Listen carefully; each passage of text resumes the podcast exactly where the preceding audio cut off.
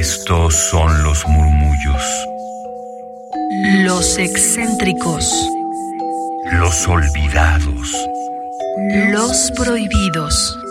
Radio UNAM presenta Gabinete de Curiosidades. una galería de los archivos más extraños que han habitado nuestra frecuencia.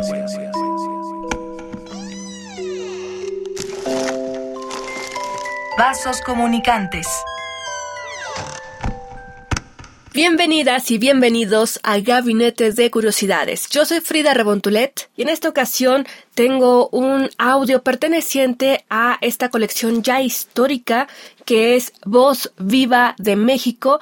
El proyecto Voz Viva de México es una colección de lecturas de fragmentos de literatura, poesía, narrativa en voz de sus propias autoras y autores. Y cuenta con cerca de mil documentos sonoros que desde 1959 han sido grabados y editados en diversos formatos. Esta colección sigue vigente, sigue activa, dando testimonio de la literatura que en nuestro siglo XXI se sigue gestando. Fue una iniciativa que surgió en 1959 por Efren del Pozo en Radio UNAM, en esta casa radiofónica de la Universidad Nacional Autónoma de México. Sabemos que el canon literario en estos años, en esta época, obedecía a unas cuestiones muy particulares donde las mujeres no se consideraban que pudieran formar parte de él por distintas cuestiones que ahora podemos ver. Y bueno aprovecho para recomendarles la colección de Vindictas Mujeres Latinoamericanas que Libros UNAM está editando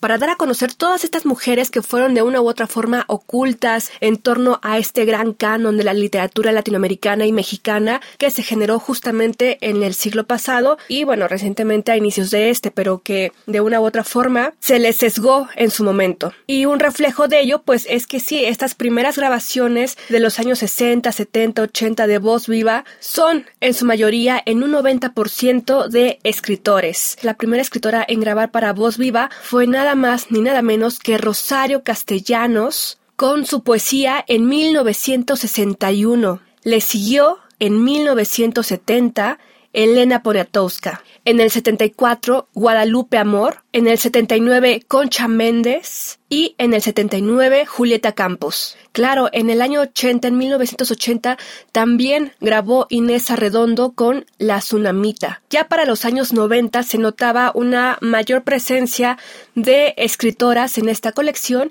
y bueno, a la fecha han ido tomando un lugar importante eh, en la literatura en general, en la literatura mexicana, latinoamericana, pero particularmente en esta colección Voz Viva. En 2006 esta colección fue añadida al registro Memoria del Mundo de México reconocido por la UNESCO. Posteriormente la colección quedaría subdividida solo en Voz Viva de México y Voz Viva de América Latina. Y una vez con este contexto, les quiero compartir un fragmento de Mayra Santos Febres, quien grabó para Voz Viva de América Latina Abra Palabra, en donde nos presenta diversas narrativas, algunos cuentos, algunos extractos, por ejemplo, también, y esto fue grabado en 2018. Mayra Santos Febre les va a encantar. Ella nació en Carolina, Puerto Rico en 1966 y estudió literatura en la Universidad de Puerto Rico y dos posgrados en la Universidad de Cornell, Estados Unidos. Ha recibido múltiples becas y hoy escucharemos de ella de Fe en Disfraz, el prefacio, el capítulo séptimo y de el libro de consultas del Colegio Jesuita San Francisco Javier de Mérida, Venezuela, el caso de la mulata Pascuala, una esclava en 1645. Yo les invito a que conozcan el trabajo de Mayra Santos Febres, que está disponible para todos ustedes, para todas ustedes, desde la comodidad de su internet, a través de descargacultura.unam.mx, así como con este disco de Voz Viva de México, editado en 2018 por la UNAM. De Fe en Disfraz. Prefacio. Es costumbre pagana, como paganos son el fuego y las fuerzas de la naturaleza como paganos son el sol y la luna y los calendarios que estos astros marcan. Estoy en tierras del norte. Un rito ocurre allá afuera. Muchos no lo saben, pero celebran el comienzo de un nuevo año según los antiguos calendarios. Mañana será primero de noviembre. Hoy La gente corre disfrazada por las calles, ocultándose entre las sombras de la noche más larga del año. Si estuviéramos en tiempo pagano, los chamanes habrían encendido el fuego sagrado, convocado a la tribu con cantos y con música. Nosotros, la tribu, procederíamos a apagar las luces de cada choza y a oscuras rescataríamos de lugares secretos las pieles de búfalos, gatos monteses y jabalíes. Nuestras carnes se prepararían para recoger los humores de animales sacrificados, sus esencias aún presentes en sus pelambres y en las pieles del disfraz, sus espíritus. Por el honor de transmutarnos en poderosas bestias, entregaríamos buena parte de nuestra casa y nuestra cosecha. Encenderíamos la pira sagrada. Ardería en el fuego la pulpa de la fruta sin mordedura. Entre las volutas de humo aparecerían los efímeros signos de lo que está por venir, sequías, nacimientos, los mejores meses para la casa. Los chamanes interpretarían los designios del humo y luego, aún bajo disfraz, repartirían leños encendidos para que cada miembro de la tribu prendiera de nuevo la fogata de su hogar. Este sería el fin de la velada. Samhain, víspera de todos los santos. Esto sería así si hoy fuera tiempo pagano. Pero hoy es hoy y yo no soy el mismo. Hoy soy yo y mi disfraz, dirigiéndome hacia fe. Me dirijo hacia la pira de sacrificio que es fe verdejo. No es curioso que ofrezca mi carne a su extraño rito, que hoy le ofrezca a fe la carne de Martín Tirado, historiador, quien intentó descifrar cada vez con menos éxito los signos de esta historia de la cual quiero dejar constancia. Llevo días sin dormir, amanecido. El tiempo se ha detenido. Mi historia quedará como testimonio, por si acaso no regreso de esta víspera de todos los santos, o por si no regresa Fe Verdejo. Capítulo 7. A partir de aquella noche, Agnes comenzó a desdibujarse en mi memoria. No volví a llamarla por Skycam. De vez en cuando contestaba sus llamadas telefónicas. Oía en silencio el avance de sus investigaciones, le contestaba con monosílabos con frases estándar, sí, mira qué bien, falta poco para que termines. En cambio me hice experto en fe. Memoricé sus movimientos y costumbres, estudié sus horarios, utilicé cada minuto libre para aprendérmela completa.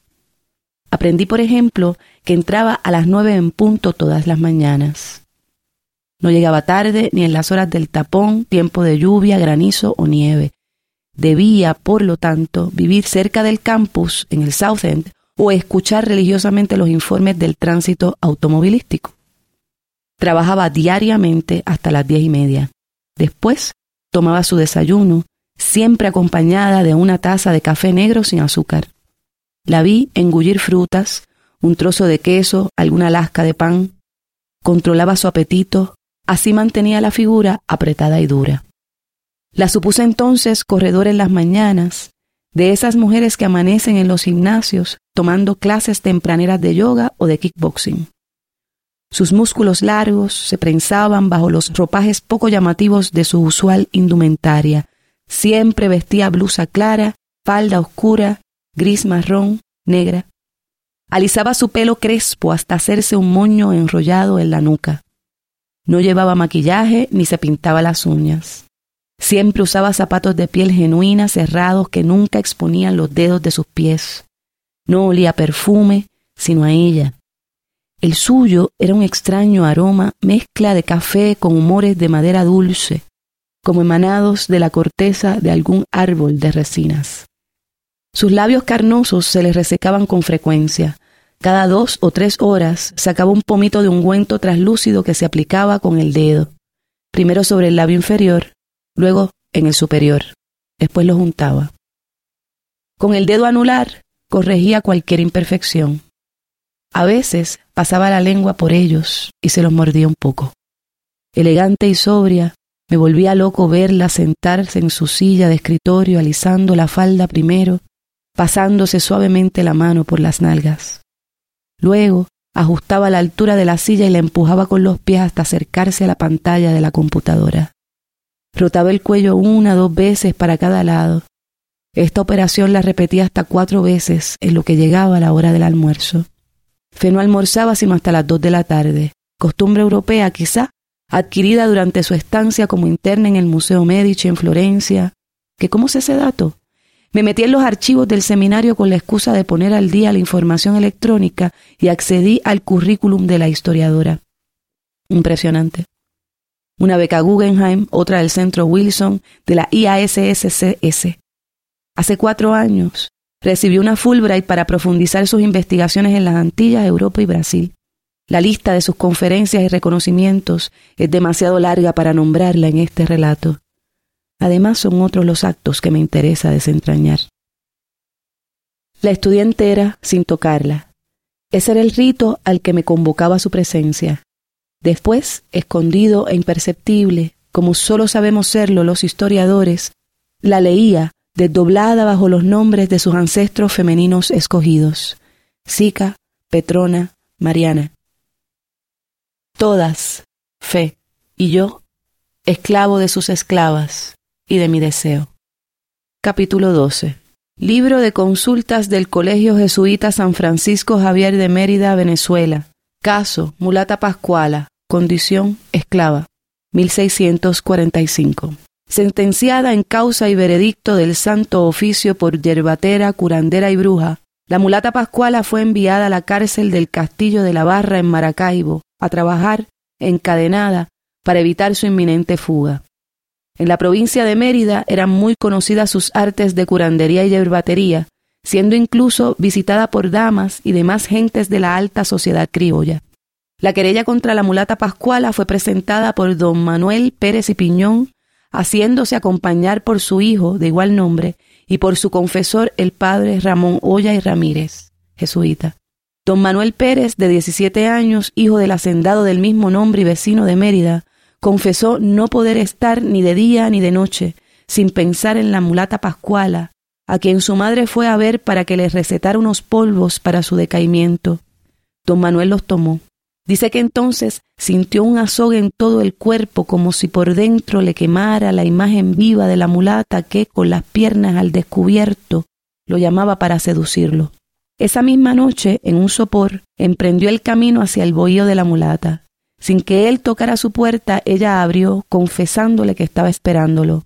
El joven la poseyó la noche entera, cosa inusual, pues admite el mancebo que llevaba meses en cama con un decaimiento melancólico que hizo que su madre, desesperada, acogiera los consejos de la hechicera. Declara el joven que la tomaba casi siempre por detrás, haciéndome a sus grupas y entrando en contra de la natura.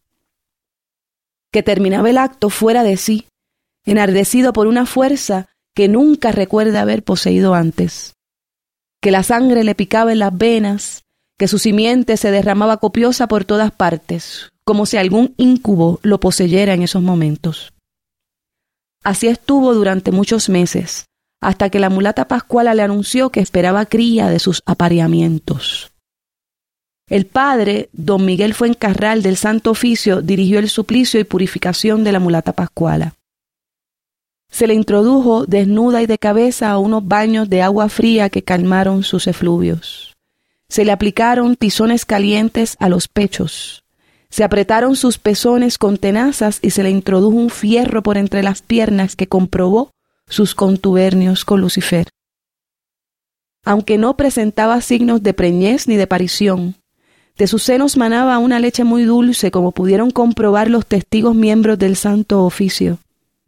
También de entre sus piernas salió una fragancia que hizo a más de uno desvariar y abandonar la celda de los oficios para recuperarse.